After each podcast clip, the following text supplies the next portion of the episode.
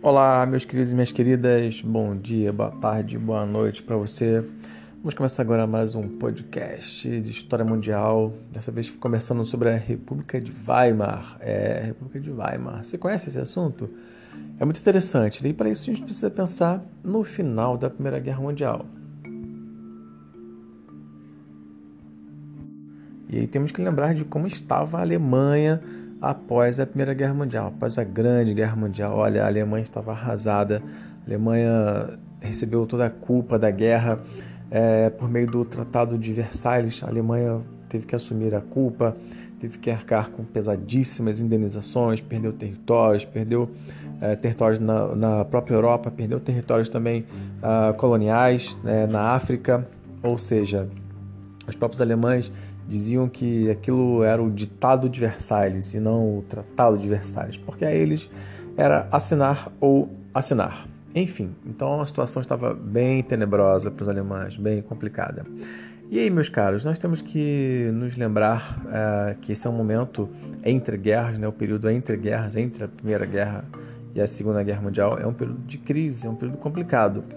E, num período de crises, surgem figuras estranhas, acontecem coisas estranhas também, e daqui a pouco vocês vão entender o que é isso. Bom, e aí a gente está falando aqui ah, de uma situação é, pós-guerra, na Alemanha especificamente, né? Ah, de miséria, pobreza, é um contexto de reconstruções também, e para isso a Alemanha contava ah, com o capital estadunidense, os Estados Unidos emprestavam bastante dinheiro para eles, para eles se reconstruírem, porque para eles era interessante que os países se reconstruíssem, a fim de que mantivessem ou retomassem um fluxo de comércio internacional, porque a eles era bem interessante. Bom, mas por que Weimar? Olha, ah, deveria existir uma solução para a Alemanha, porque apesar de ter que arcar com pesadas indenizações, com a culpa da guerra, o que era bem humilhante para eles, com a redução de seus exércitos, com a perda de territórios, enfim, eles tinham que recomeçar. Eles tinham que recomeçar. Uh, e no, em Berlim, na capital, uh, era complicado, porque era um centro uh, fervilhante de ideias, uma parte destruída também por causa da guerra. Então escolheram a cidade de, de Weimar, né, uma região afastada do centro político, para reconstruir. E deram esse nome, né, uma, um nome uh, que, que sugere uma, uma democracia, uh, a República de Weimar, daí o nome. Bom, e aí é interessante pensar nesse contexto, é, porque é um contexto aí em 17, um pouco, um pouco antes, estoura a Revolução Russa, que é uma revolução socialista, que depois vira uma revolução socialista, e aí esse é um período de crise também, de reconstrução, uh, um período de questionamento também uh, acerca do próprio capitalismo e dos rumos que isso, que isso tomaria. Né? Então era uma discussão, já era uma discussão. Atenção, meus queridos e minhas queridas, não estamos aqui num período de Guerra Fria, né? de bipolarização do, do mundo. Isso é só mais tarde, após a Segunda Guerra Mundial. Mas a gente já fala aqui em uma ameaça socialista.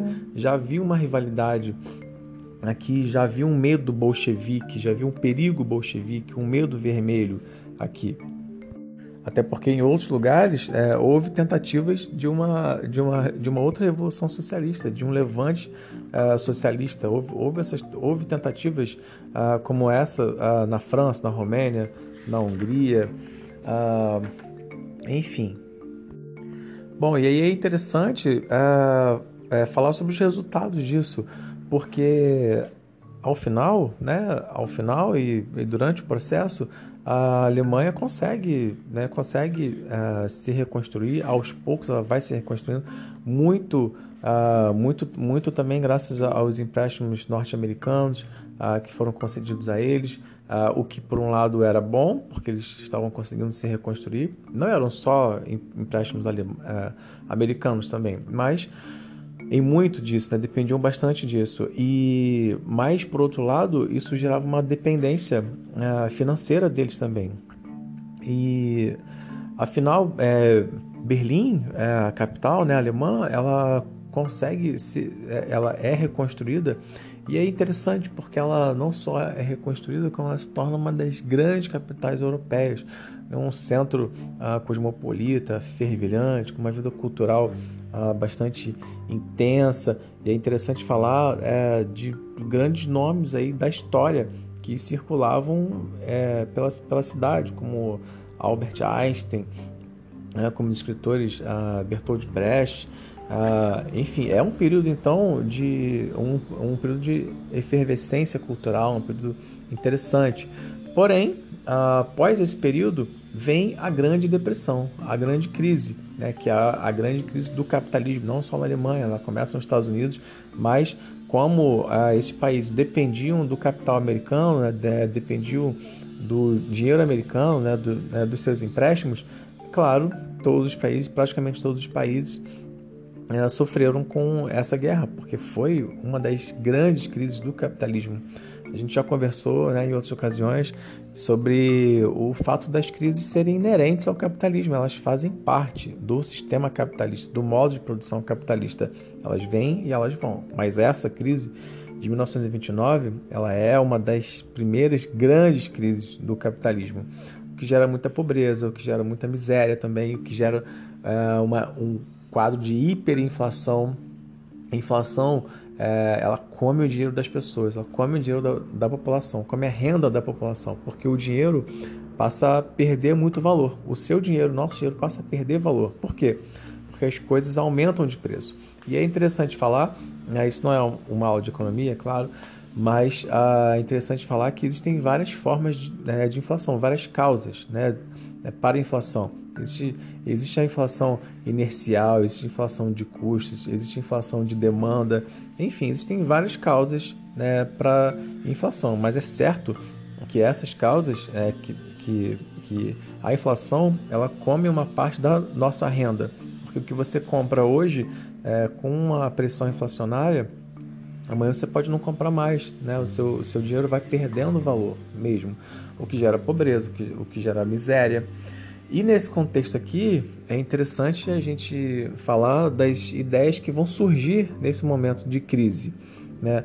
E aí esse é o período que, que surge o partido nazista. E você sabe o que é nazismo? Você sabe o que é o partido nazista? Bom, sei que você pensou logo em Adolf Hitler, é verdade, é um dos grandes líderes desse partido, mas é interessante é, eu contar para vocês o que, o, que, o que significa o nazismo. Né? O nazismo é, seria a junção das palavras nacional-socialismo. Aí você agora pode estar confuso, né? Nacional-socialismo. Então é socialista isso? Não, não é socialista, tá? O nacional-socialismo, ele nasce como uma opção ao socialismo. A gente falou ainda há pouco que já, já, já existia aqui um medo vermelho, né? uma aversão ao socialismo. Então, o nacional-socialismo nasce como uma opção ao socialismo e também ao capitalismo, que não oferecia resposta nesse momento de crise e quadro de hiperinflação, que, que gerava tanto sofrimento e tanta miséria. Enfim, e um desses nomes era o nome de Adolf Hitler, né? E o Partido Nacional Socialista ele fazia oposição ao comunismo, tá? É interessante é, frisar bem isso, fazia oposição ao socialismo e tinha um grande medo do socialismo. Né? É interessante falar também que existiam grupos na Alemanha, em outras partes também, que pregavam uma revolução socialista. Né? Então a gente vê aqui um quadro de radicalização. Né? Existem radicais é, de um lado e de outro. Existem radicais que estão pregando uma revolução socialista, como aconteceu na Rússia, Uh, e existem outros radicais que estão pregando uh, o fim disso. Eles não queriam de jeito nenhum né, uma revolução. E aí, uh, que grupos são esses? São, são os proprietários, né, são os burgueses, né, proprietários de, de terras, comerciantes, industriais, porque não queriam o que aconteceu, não queria que acontecesse o que aconteceu lá na Rússia que terras foram estatizadas, né, fábricas, bancos, enfim. É, eles perderam suas posses porque essas posses passaram para o Estado. E é interessante também é, falar que o nazismo né, ele vai ganhando força na Alemanha, vai ganhando cada vez mais força e, e dizer também que, que o nazismo é a face alemã do fascismo, do fascismo que surge um pouco, um pouco antes lá na Itália E aí é interessante falar sobre isso porque após a, após a Primeira Guerra Mundial, né, a Itália começa a guerra né, do lado do, dos aliados e depois ela acaba mudando de lado porque ela teve uh, territórios que foram prometidos a ela e mas ao final esses territórios não foram dados, né, as promessas não foram cumpridas e ela se ressentia bastante disso também. E a crise, ela, né, o pós-guerra, o mundo pós-guerra era um mundo difícil de se viver porque as cidades tinham que se, tinham que se reconstruir. E na, e na Itália, antes da Alemanha, surge, é, surge o Partido Fascista, né? surge o, o, o fascismo, porque uh, o Benito Mussolini, que é o nome do fascismo, né? ele surge na Itália e existe uma ideologia atrás disso. Né? Assim, essa palavra significa feixe em italiano. E tinha uma brigada lá, que era uma brigada revolucionária, né, fátio, de combatimento, fátio revolucionar, é, fátio revolucional, né, que pregava uma revolução mesmo. E eles tinham características, né, o nacionalismo, o belicismo, a, o nacionalismo, é um nacionalismo exacerbado, né, que começa na Itália e chega à Alemanha também. E a face do fascismo na Alemanha era o nazismo. Enfim, e aí um dos grandes nomes desse, desse partido era o Adolf Hitler. Ele era um cabo uh, que lutou na Primeira Guerra Mundial, ele é ferido e depois volta da guerra e tal. Uh, e ele acaba se tornando uma grande liderança. O Hitler ele tinha uma oratória uh, brilhante, tinha um poder de, de convencimento bastante grande também nos bares de, de Munique, né, da, da cidade de Munique, era comum as pessoas é, poderem lá e declamar uma poesia, fazer um número, né, tinham tablados nesses bares e tal, e, e ele fazia parte disso também, ele participava disso e fazia discursos e tal, e ele possuía, e ele possuía uma oratória fantástica, o que acaba tornando ele bastante popular também. Uh, e aí, o que, que ele faz? Ele tenta dar um, dar um, dar um golpe, o chamado Put de Munique, né? o golpe de Munique. Esse golpe acaba dando errado, né? existe uma reação, ele acaba sendo preso também. E aí, na cadeia, ele escreve um livro chamado Minha Luta, My Kampf, em alemão. Ah, isso, e nesse livro ele, ele, ele falava né, da superioridade alemã, falava ah, do, do seu ódio contra judeus, contra contra os, contra os marxistas, contra os liberais também. Interessante falar disso, porque nenhum lado, nem, nem, nem outro, nem os, nem os comunistas, nem os capitalistas ofereciam uma solução. A solução seria o nacional-socialismo, né, como a gente já falou. E o interessante e perigoso é que esse livro ele acaba se tornando bastante popular né, e acaba virando um manual do Partido Nazista. Né?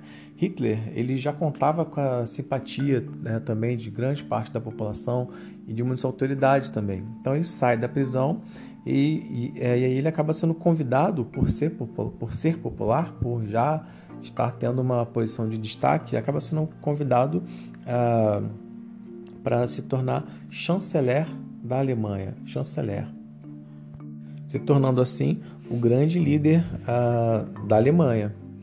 E aí, o decorrer dessa história, a gente vai continuar numa outra ocasião, numa outra oportunidade. Bom, a gente conversou aqui então sobre a República de Weimar, né, sobre a chegada de Hitler ao poder, sobre o Partido Nazista, sobre a aversão ao socialismo, sobre a aversão também ao capitalismo. Por isso que a gente fala que nazismo não tem lado, né, uma discussão recente, presente na, na nossa sociedade mas então, é, vários assuntos, vários assuntos interessantes e ricos também, que a gente pode explorar bastante quando a gente se encontrar uh, online, ok? Bom, quero te encorajar a fazer as leituras, a ouvir esse podcast, a anotar dúvidas, uh, perguntas, questionamentos, e aí a gente volta a se falar depois, ok? Obrigado pela sua paciência, pela atenção e até a próxima. Um abraço.